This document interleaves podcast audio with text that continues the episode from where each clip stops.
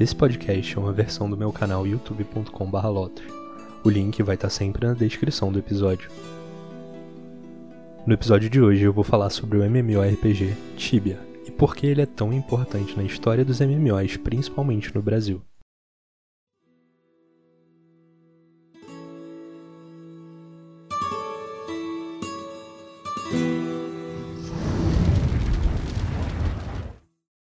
E aí? Beleza? O jogo Tibia vai fazer 23 anos em 2020, e o objetivo desse vídeo é falar do jogo, principalmente para quem não conhece ele, e tentar explicar por que esse jogo é tão popular até hoje. Se você já conhece Tibia, acho que vou conseguir mencionar aqui alguns dos fatores que fazem esse ser um dos MMOs mais populares de todos os tempos. Tibia é um jogo muito nostálgico. Muita gente começou a jogar Tibia lá em meados dos anos 2000, 2004, 2006. E muita gente tem boas lembranças dessas épocas porque a gente sempre se lembra bem dos jogos que a gente jogava na adolescência ou quando éramos crianças. Quem é brasileiro, polonês ou sueco com certeza já jogou ou tem amigos que jogavam Tibia, ou no mínimo via o jogo nas lan houses por aí. Quando eu comecei a jogar Tibia, o motivo era simples. Foi o primeiro jogo do tipo que eu consegui rodar no meu PC sem ter grandes problemas ainda mais comparado com jogos mais famosos da época, como o World of Warcraft, que começou a explodir mais ou menos na época que eu comecei a jogar Tibia. Até hoje, entrar no Tibia é uma experiência curiosa. Os gráficos sempre foram muito simples, e logo você percebe que o jogo sequer tem som. Um jogo de RPG e aventura com gráficos simples e sem som. Como um jogo com essas características continua sendo jogado até hoje. Tibia é um jogo com muitas escolhas estranhas de game design, mas que parece que se encaixam muito bem conforme você vai jogando. Quando você começa a jogar e tenta atacar uma criatura, você percebe que o seu personagem não tem uma animação de ataque. Um movimento de braços, uma posição de preparado para batalha, nada disso. Nenhuma das criaturas tem uma animação de ataque. Algumas habilidades causam efeitos visuais, só que seu personagem fica parado enquanto ataca ou é atacado. Isso é completamente diferente de qualquer jogo moderno, e por incrível que pareça, conforme você coloca um tempo para conhecer e mergulhar nesse mundo, você percebe que essas coisas acabam não fazendo nenhuma diferença. Porque tem alguma coisa de especial nesse jogo. Andando pelo mundo do Tibia, observando tudo por uma visão isométrica, com um movimento baseado em tiles, parece que você está jogando um RPG de mesa, tipo Dungeons and Dragons. E as similaridades do Tibia com esse gênero de jogo offline vão além de uma coisa simples como movimentação. O exemplo legal é uma das criaturas mais antigas do Tibia, antigamente conhecida como Beholder, hoje chamado Bone Lord. O Beholder tinha o seu nome e aparência inspirado na criatura de Dungeons and Dragons, que era um inimigo muito poderoso.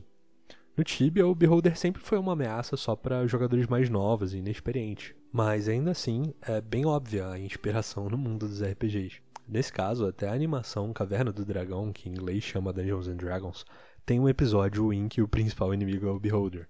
Em português, o episódio chama O Olho do Observador.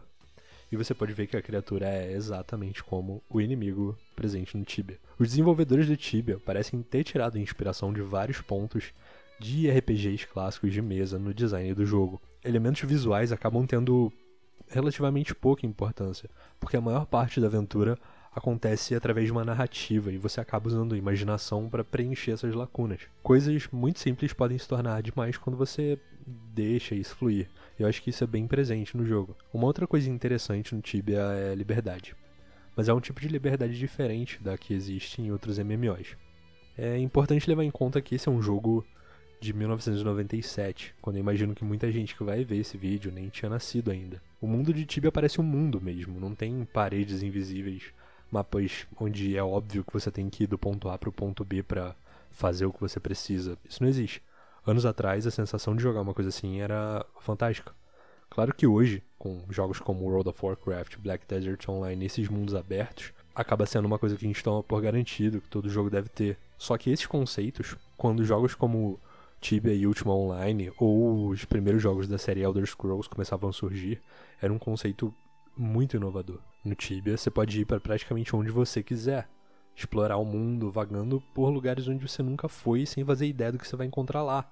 Que tipo de criaturas, armadilhas, problemas ou tesouros estão te esperando numa caverna ou numa floresta tropical.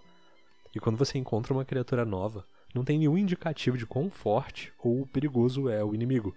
As criaturas não têm níveis. Você não consegue ver a quantidade de pontos de vida de uma criatura, uma cor diferente simbolizando que ela é particularmente perigosa. Nada disso.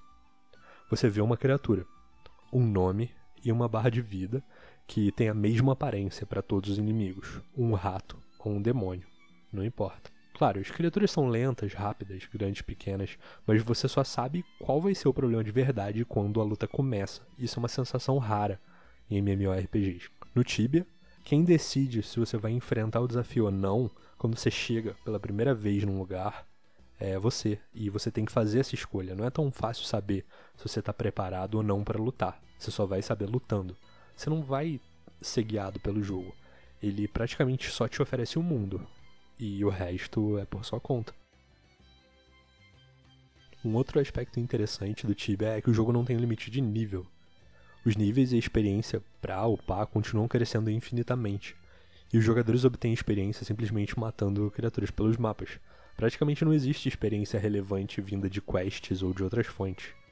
Então, o que os jogadores fazem é conseguir um bônus de experiência consideravelmente alto e farmar criaturas. Claro, em níveis mais altos, as criaturas que são enfrentadas são muito mais fortes e oferecem ganhos de experiência e de dinheiro no jogo enormes. Mas a economia do jogo é estruturada de uma forma muito interessante, em que jogadores de níveis mais altos precisam constantemente de itens que são farmados por jogadores de níveis mais baixos, o que mantém o dinheiro circulando de cima para baixo, sempre dando motivo para novos jogadores ou jogadores mais fracos construírem uma economia sólida. É curioso que essas coisas são relativamente recentes no jogo, Antigamente, jogadores mais fracos sofriam para se adequar financeiramente às suas necessidades, tendo que o tempo todo decidir entre fazer dinheiro sem ganhar muita experiência ou gastar dinheiro upando. Já hoje em dia, o dinheiro flutua muito bem entre jogadores de todos os níveis. Apesar do dinheiro fluir muito bem nessa economia e jogadores mais novos terem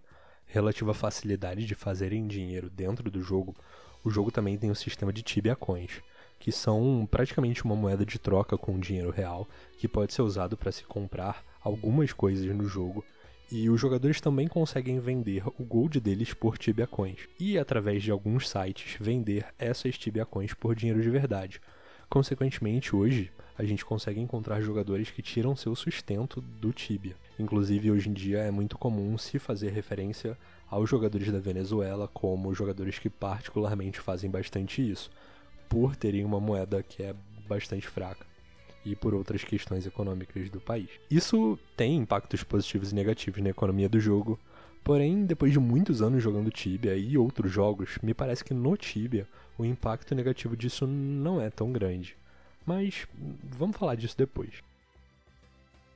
A principal forma de se comunicar com NPCs no Tibia é falando com eles, se aproximando do NPC e falando hi ou hello da mesma interface de chat que você usa para conversar com outros jogadores. A maioria dos NPCs tem palavras-chave às quais eles respondem, que vão ficar em destaque na conversa. Você pode clicar nas palavras ou realmente escrever elas para seguir a conversa. Alguns NPCs respondem a muitas palavras que não tem nada a ver com a função principal deles no jogo. Você pode ter conversa sobre questões históricas do mundo de Tibia, a política das cidades, o que uns NPCs pensam sobre outros ou sobre alguma criatura do jogo, enfim. O mais interessante é que Tibia tem uma grande história de quests misteriosas ou consideradas não descobertas, NPCs cuja função não se sabe ao certo, enfim. Claro, a maioria desses casos misteriosos são só questões que não realmente fazem parte do jogo, só que chamam a atenção, despertam a curiosidade dos jogadores, estimulando a pesquisar, explorar e tentar descobrir algo que ninguém descobriu antes. Esses aspectos têm tudo a ver com um outro tipo de jogo que são as aventuras textuais, em que você interage com o jogo digitando as suas ações e tem que praticamente descobrir tudo que é possível antes de saber o que fazer. Mais uma vez, no Tibia, o jogo não segura tanto a sua mão e te guia por tudo que você deve fazer. Até nas interações com NPCs, elas são relativamente livres e sem muito guia. A interface de chat também é uma parte importante para uma outra mecânica bem legal do Tibia, que são as magias. As magias em Tibia são ligadas a palavras mágicas. Você pode selecionar uma magia da interface e associar uma hotkey, de forma que ao apertar a tecla a magia vai ser usada, como em qualquer outro jogo. Porém, a forma clássica de se utilizar magias no Tibia é escrevendo as palavras mágicas e falando elas. Dessa forma, a magia vai ser usada. Uma outra coisa diferente é que no Tibia o dinheiro não é só um número na interface do inventário. Você precisa carregar por aí o dinheiro que você obtém por matar as criaturas, em forma de moedas de ouro, platina ou cristal. Para carregar um número maior de itens, é preciso carregar mais bolsas, e cada bolsa consome parte da sua capacidade de peso. Em alguns jogos é fácil ver todos os itens em uma grande lista com a barra de scroll, já no Tibia você precisa organizar as suas bolsas e mochilas e abrir todas elas se quiser ver todos os seus itens. Como tudo nesse jogo é um lance meio estranho, e com o tempo de uso acaba se tornando muito natural e você se acostuma bem. Inclusive, permite que os jogadores se organizem de formas bastante curiosas. Logo no início do jogo, você pode conhecer as quatro vocações do Tibia e testar elas como você preferir, alternando entre elas até sair da zona inicial de tutorial. Você tem quatro escolhas: Knight, Paladin, Sorcerer e Druid.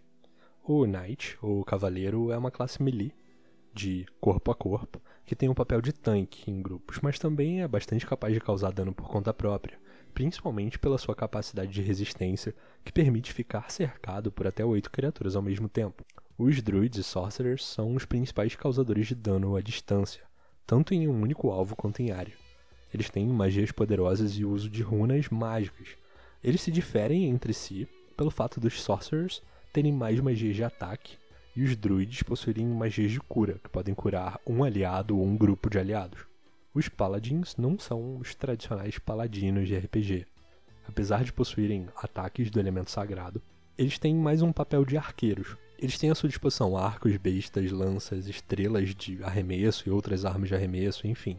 São mais resistentes que magos, menos resistentes que guerreiros, mas também, estando à distância, eles sofrem menos ataques. As combinações de classes em grupos de caça no Tibia têm não só uma variedade de capacidades individuais que se completam, mas o jogo também oferece bônus de experiência quando os jogadores lutam em grupos com classes diferentes. Dessa forma, no chat do Tibia, até hoje você vê durante todo o dia jogadores procurando outros jogadores para caçar em grupo, o que em alguns MMOs é uma reclamação constante das pessoas de não só não encontrarem grupos, como sentirem que o jogo estimula muito que você jogue sozinho ou que você não interaja com outras pessoas. Curiosamente, no Tibia, apesar de não ter sistemas que te ajudam a encontrar outras pessoas para jogar junto, você acaba sendo bastante estimulado a fazer isso. Porém, no geral, você consegue ser bastante eficiente jogando sozinho se esse for o seu estilo, já que a coisa mais importante no Tibia é saber o que você está fazendo. A maioria das quests no Tibia é difícil de encontrar se você não souber o que você está procurando. A menos que você consulte os fansites ou siga outros jogadores, você teria que realmente mergulhar no jogo e se envolver em muitas pesquisas para entender o que tem que ser feito. Como a maioria das quests relevantes está documentada nas wikis, você pode só seguir as instruções e completar com facilidade todas as suas missões. Algumas quests pedem que você resolva vários quebra-cabeça, encontre itens perdidos, ajude um gênio a conquistar o amor de uma sereia, combine cores, faça jogos de memória, enfim. Esse tipo de missão pode ser interessante ou só chata mesmo. E muito dependente de se você vai seguir um guia passo a passo, completo, ou se você vai se virar para completar tudo por conta própria. Apesar de conceitos interessantes, a maioria das missões do Tibia são muito chatas. E se você acaba tendo que criar um personagem novo por algum motivo, jogar com uma classe diferente e tem que fazer todas elas de novo, isso acaba se tornando muito mais um trabalho do que uma aventura. Também existem missões cujas partes principais não envolvem nenhum tipo muito complexo de quebra-cabeça só aventuras por lugares repletos de uma grande quantidade de criaturas fortes. Isso criou no Tibia uma cultura de serviços de limpeza de missões, em que alguns clãs de personagens de níveis mais altos se oferecem para cuidar de derrotar as criaturas, às vezes de graça, às vezes em troca de dinheiro, para que você complete as missões. Isso é interessante do ponto de vista do jogador, que consegue novos equipamentos com pouco esforço e ao mesmo tempo, de certa forma, faz com que esse jogador não enfrente os desafios que existem justamente como conteúdo do jogo, para você enfrentar e se divertir. Claro, Evitar consumir esses serviços de limpeza de missões vai dificultar o seu avanço, a menos que você tenha um grupo de amigos muito dedicado, com a mesma mentalidade que vai te ajudar a fazer eles. O que, por sua vez, poderia fazer a experiência de jogo ser muito mais divertida. De certa forma, eu acho que isso seja positivo, porque o jogo permite que você escolha como você quer jogar. Seguindo seu próprio caminho, Tibia pode ser um jogo muito divertido, recompensador, com desafios que muitos jogos modernos não têm equivalente, na minha opinião. De novo, de uma forma que lembra muito RPGs antigos. Tibia é o jogo mais político que eu já joguei na minha vida. O design do jogo não inclui praticamente nada sobre isso diretamente, o que é curioso. Não existem zonas dominadas no design do jogo, coletores de impostos, taxas de guild, nada disso. Talvez até seja um caso em que tentar forçar essas características faria com que elas não existissem tão bem quanto existem. Porque os jogadores naturalmente criaram uma sociedade em que as pessoas formam alianças reais, dominam territórios, cobram taxas para utilizar alguns lugares, taxas para participar de grupos, batalham pela dominação dos servidores, guerras, intrigas, enfim. Isso vai muito além do que quem nunca jogou Tibia consegue imaginar. Em mundos de PVP, uma guild normalmente é a dominadora do servidor e controla, de certa forma, os melhores territórios do mapa, com muita frequência matando e expulsando aqueles que desrespeitam as suas regras. E, com frequência, personagens são transferidos entre servidores com o objetivo de derrubar a dominância de uma guilda atual e estabelecer um novo status quo. A maioria dos jogadores que se envolvem nisso são realmente apaixonados por esse aspecto do Tibia, pessoas que há mais de 10 anos vivem super envolvidas nessas guerras em vários servidores, passando por grandes mudanças no jogo. Claro, para um jogador que sempre foi mais casual no Tibia, como eu, esse drama todo pode ser um pouco a mais. Se você só quer caçar no seu canto tranquilo, pode ser um pouco mais difícil. Ao mesmo tempo, é para isso que existem os servidores optional PVP. Se você não quer ser incomodado com PK, com guerras, você tem uma opção. Quer PVP, guerras, tentar dominar um servidor, manter uma dominância, lutar para tomar de uma guilda que está dominando atualmente, você pode. Com o passar dos anos, teve muitas mudanças que limitam quanto um jogador consegue matar numa guerra, diminuindo o efeito das mortes nessas guerras. Hoje, seu personagem morre, ele vai perder uma experiência. Porém, a quantidade de experiência que ele vai perder tem várias formas de ser reduzida. Antigamente, uma morte envolvia uma punição enorme de experiência perdida, às vezes significando um dia inteiro de trabalho perdido, por exemplo. E o abuso desse tipo de característica do jogo já foi ponto de muita discussão na história do Tibia. No mundo Ocera, teve mais de 500 contas excluídas, todas conectadas a um clã condenado por ter praticado uma grave sequência de abusos de jogo e comportamento destrutivo, como a empresa responsável pelo jogo nomeia esse tipo de comportamento. Dizem que a guild fechou o servidor na época de forma que ninguém conseguia caçar e jogar além deles mesmos. Se você quiser pesquisar mais sobre esse aspecto do Tibia, acho que você vai encontrar algumas histórias bem interessantes. Como eu falei anteriormente, levando em conta que muitos jogadores tiram uma renda real do jogo, esse aspecto político de dominância dos servidores acaba se tornando muito mais forte. Como em qualquer MMORPG, os jogadores conseguem fazer trocas entre si. E há um mercado no jogo que pode ser usado para publicar ofertas de compra e venda de todo tipo de item. Esses mercados são limitados por servidor. Então, cada servidor tem a sua própria economia. E você vai descobrir que pode conseguir praticamente qualquer coisa que precisar nesses mercados. O que, como sempre, tem pontos positivos e negativos, assim como a questão de venda real no jogo ou os serviços de missões. Se você quer aproveitar o jogo da forma mais recompensadora, uma filosofia que existe é a do Iron Man, que seria de obter tudo com seu próprio esforço no jogo, não usando o mercado, não sendo ajudado em quests e por aí vai. Mas, como eu já falei, Tibia é um jogo complexo e você vai passar por muita dificuldade para alcançar os seus objetivos se você seguir dessa forma. Mas existe um ambiente no jogo em que a facilidade não vem dessas trocas. São os novos servidores. Os novos servidores no Tibia ajudam a entender como o jogo funciona em relação à economia e às relações dos jogadores de uma forma meio diferente. Em primeiro lugar, nem todos os novos servidores são iguais. Alguns novos servidores permitem que você transfira um personagem já existente para eles, e outros novos servidores são limitados, de forma que você só consegue jogar lá começando do zero, sem nada. Não há itens no mercado para se comprar, todos os jogadores que começam precisam explorar um mundo novo, vazio, matando as criaturas, conseguindo os itens desde o início. e aí sim começando a alimentar um mercado de trocas. Mas um bom tempo passa até que os equipamentos mais utilizados comecem a poder ser comprados. Como muitos jogadores começam ao mesmo tempo, há uma grande demanda de melhores lugares para se caçar, o que significa que os jogadores vão querer ficar nesses lugares pelo maior tempo seguido possível sem precisar recarregar seus suprimentos.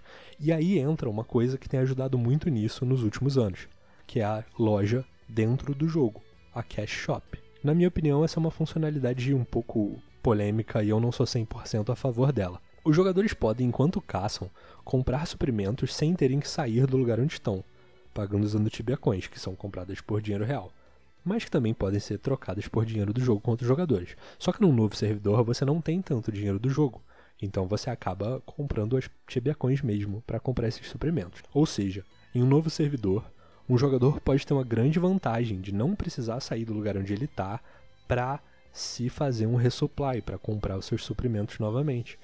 E num novo servidor, o jogador também não teria o gold para esses suprimentos.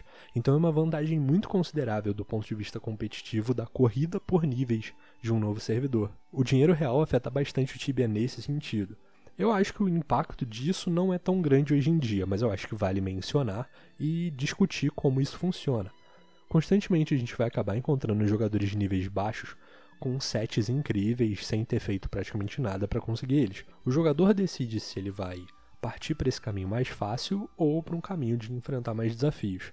Mas eu entendo que é um assunto polêmico existem muitas opiniões diferentes sobre isso. Por muitos e muitos anos o Tibia foi um paraíso para os bots. Se você falar com pessoas que jogam Tibia ou jogavam por muito tempo atrás, todo mundo encontrou bots caçando e muita gente não fala abertamente sobre isso, Porém, uma quantidade enorme de jogadores que jogam até hoje já usaram bot nos anos anteriores à implementação do anti-cheat. O PewDiePie, por exemplo, tem um vídeo em que ele fala da experiência dele com Tibia por muitos anos. Nesse vídeo, ele conta sobre como a sua experiência com o bot era a parte mais satisfatória do jogo, o que para algumas pessoas pode parecer estranho, mas segundo ele, acordar de manhã ou chegar em casa e ver o personagem dele com vários itens acumulados e tendo tido sucesso naquilo era super satisfatório, mais até do que jogar. Eventualmente, a Cipsoft descobriu uma forma de lidar com os bots com o serviço do BattleEye. Hoje em dia, os bots são praticamente inexistentes, sobrando só os bots baseados em leituras pixels de tela, e mesmo assim a CIP segue buscando formas de lidar com isso. Claro, não é perfeito, sempre vão ter pessoas que vão conseguir dar uma volta nessas coisas. Hoje é possível ir para os spawns mais populares e boteados do jogo antigamente e só encontrar jogadores legítimos, e a chance de achar um bot é quase impossível. E na minha opinião, esse é um motivo muito forte pelo qual o Tibia está vivendo uma renascença. O número de jogadores online é muito consistente hoje em dia, às vezes passando de 20 mil jogadores simultâneos. Muitos jogadores ainda possuem críticas ferrenhas ao jogo, o que é normal. Mas muitas mudanças interessantes têm acontecido nos últimos anos, e apesar de tudo, eu sinto que a Cipsoft tem se esforçado para colocar o jogo num patamar mais adequado aos tempos modernos. No fim das contas, por mais que não seja aquele mesmo jogo nostálgico que muita gente jogava na adolescência, o Tibia tem tido uma brisa de ar fresco, uma população renovada de jogadores e uma população antiga voltando, uma empresa administradora que agora está conseguindo faturar pra caramba e investir em manter, por exemplo, servidores mais estáveis, que era um problema que o jogo teve por muito tempo, e o conteúdo continua sendo lançado todo ano, com dois grandes updates, um no verão e um no inverno. Com todas essas críticas, todos esses comentários, o Tibia é um jogo com uma história incrível e merece respeito. Como um jogo com mais de 20 anos de idade, ainda consegue ter aspectos diferentes dos principais e mais ricos MMORPGs do mercado e continua crescendo. O Tibia é um jogo especial e eu espero ter conseguido expressar um pouco de quais são os motivos para isso.